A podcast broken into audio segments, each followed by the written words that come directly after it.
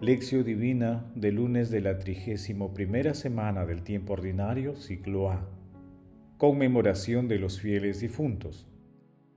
Entraron en el sepulcro y vieron a un joven sentado a la derecha, vestido de blanco, y se asustaron. Él les dijo, no se asusten. ¿Buscan al Nazareno el crucificado? No está aquí, ha resucitado Marcos capítulo 16 versículos del 5 al 6. Oración inicial. Santo Espíritu de Dios, amor del Padre y del Hijo, ilumínanos con tus dones para que podamos comprender los tesoros de la sabiduría que Jesús nos quiere revelar en este día. Otórganos la gracia para meditar los misterios de la palabra y revélanos sus más íntimos secretos. Madre Santísima, intercede ante la Santísima Trinidad por nuestra petición. Ave María Purísima, sin pecado concebida.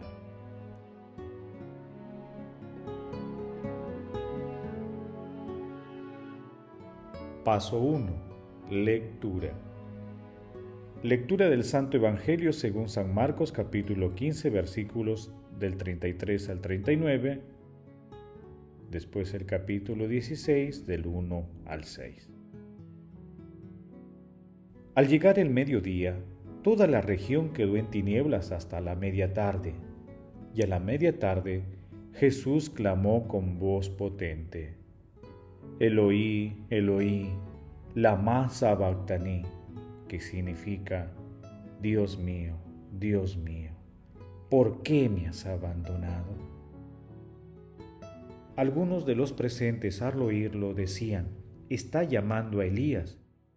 Y uno echó a correr y empapando una esponja en vinagre, la sujetó a una caña y le daba de beber diciendo, Veamos si viene Elías a bajarlo. Y Jesús, dando un fuerte grito, expiró.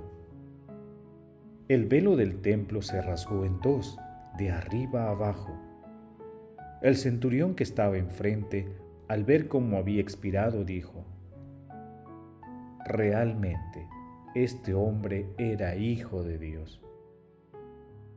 Pasado el sábado, María Magdalena, María, la de Santiago y Salomé, compraron aromas para ir a embalsamar a Jesús.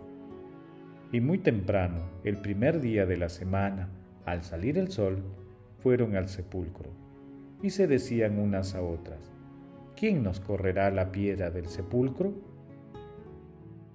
Al mirar vieron que la piedra estaba corrida, y eso que era muy grande. Entraron en el sepulcro y vieron a un joven sentado a la derecha vestido de blanco, y se asustaron.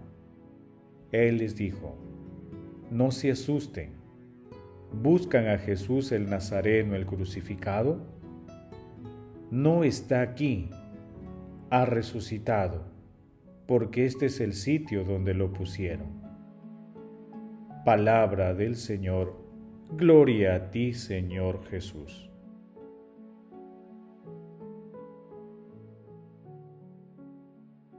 Creo que mi Redentor vive y al fin del tiempo he de resucitar del polvo y en esta carne mía contemplaré a Dios mi Salvador. Yo mismo lo veré, mis propios ojos lo verán profesión de fe de Job en el capítulo 19, versículos del 25 al 27. Hoy 2 de noviembre, llenos de esperanza, recordamos a todos los difuntos de todo tiempo y lugar,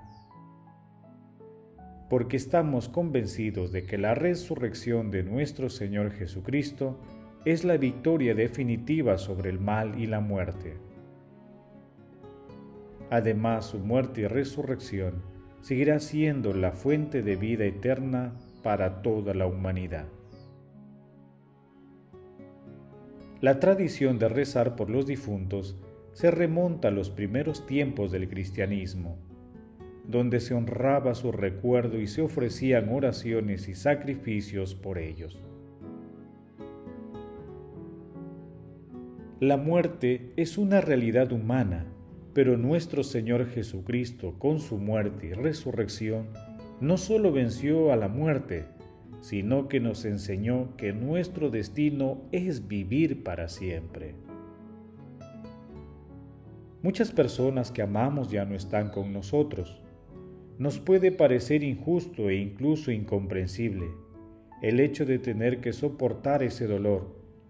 Esto ocurre porque estamos hechos para la vida y no para la muerte. El apóstol San Pablo en el capítulo 4 de la primera de Tesalonicenses versículo 13 nos exhorta a no entristecernos como los que no tienen esperanza.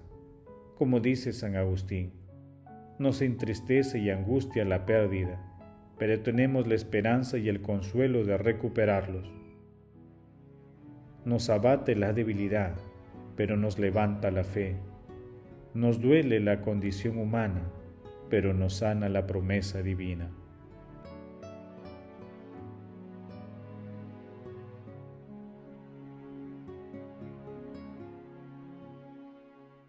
Paso 2. Meditación. Queridos hermanos, ¿cuál es el mensaje que Jesús nos transmite el día de hoy a través de su palabra? Con mucho cariño hoy recordamos a nuestros difuntos, pero no los recordamos con nostalgia de quienes ya no existen, sino con la firme esperanza de la vida eterna al recordar la muerte de nuestro Señor Jesucristo, creemos que así como nuestros difuntos compartieron ya en la muerte de Jesús, comparten también la gloria de la resurrección. Cuando una persona muere, ya no es capaz de hacer nada para ganar el cielo. Sin embargo, los vivos sí podemos ofrecer nuestras obras para que el difunto alcance la salvación.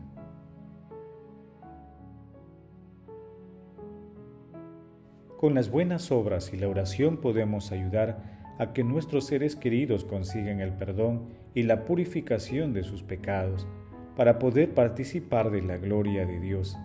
A estas oraciones se les llama sufragios.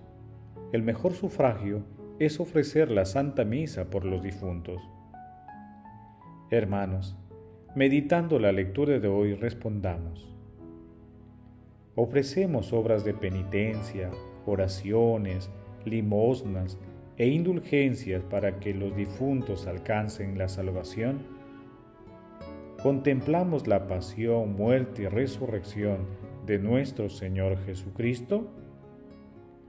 Hermanos, que las respuestas a esta pregunta sirvan para que nos habituemos a rezar por los difuntos por amor a nuestro Señor Jesucristo y por amor al prójimo.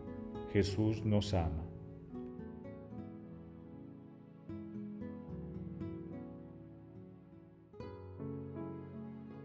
Paso 3. Oración. Amado Jesús, Hijo de Dios vivo, que resucitaste de entre los muertos a tu amigo Lázaro, lleva una resurrección de vida a los difuntos que rescataste con tu preciosísima sangre. Dale, Señor, el descanso eterno y brille para ellos la luz de tu gloria.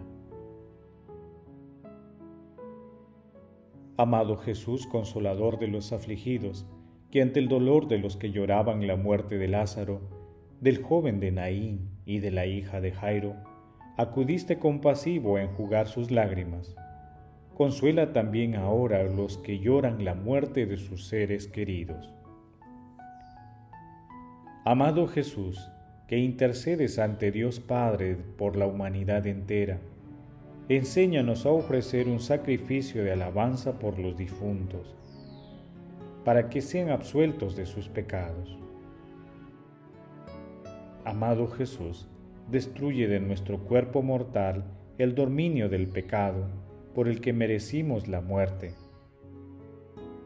para que obtengamos como don de Dios la vida eterna. Madre Santísima, Madre de la Divina Gracia, intercede ante la Santísima Trinidad por nuestras peticiones. Amén.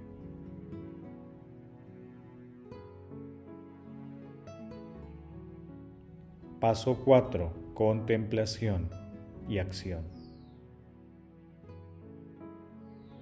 Repitamos la profesión de Job en el capítulo 19, versículos del 25 al 27.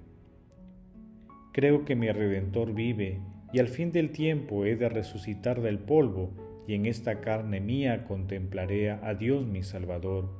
Yo mismo lo veré, mis propios ojos lo verán. Hermanos, contemplemos ahora a Dios con la lectura de un escrito de San Efrén el Sirio. La contemplación del paraíso me impresionó por su belleza y por su paz. Allí reina la belleza sin mancha, allí reside la paz sin tumulto. Dichoso quien merezca llegar a él, si no por la justicia, al menos por la misericordia. Cuando mi espíritu volvió a las orillas de la tierra, madre de espinos, se me presentaron los dolores y los males de todo género.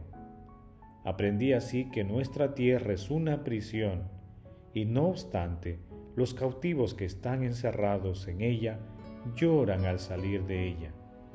Me causa también asombro que los hijos lloren al abandonar el seno materno. Lloran cuando dejan la oscuridad y salen a la luz cuando pasan de un espacio estrecho al ancho universo. Asimismo, la muerte del hombre es una especie de alumbramiento. Los que nacen lloran al abandonar la tierra, madre de todos los dolores, para entrar en el paraíso de las delicias. Oh Señor del paraíso, ten piedad de mí, si no es posible entrar en tu paraíso, hazme digno al menos de los pastos de su entrada. Hermanos, hagamos el compromiso de rezar por los difuntos y ofrecer también las misas a las que asistimos por la salvación de sus almas. Glorifiquemos a la Santísima Trinidad con nuestras vidas.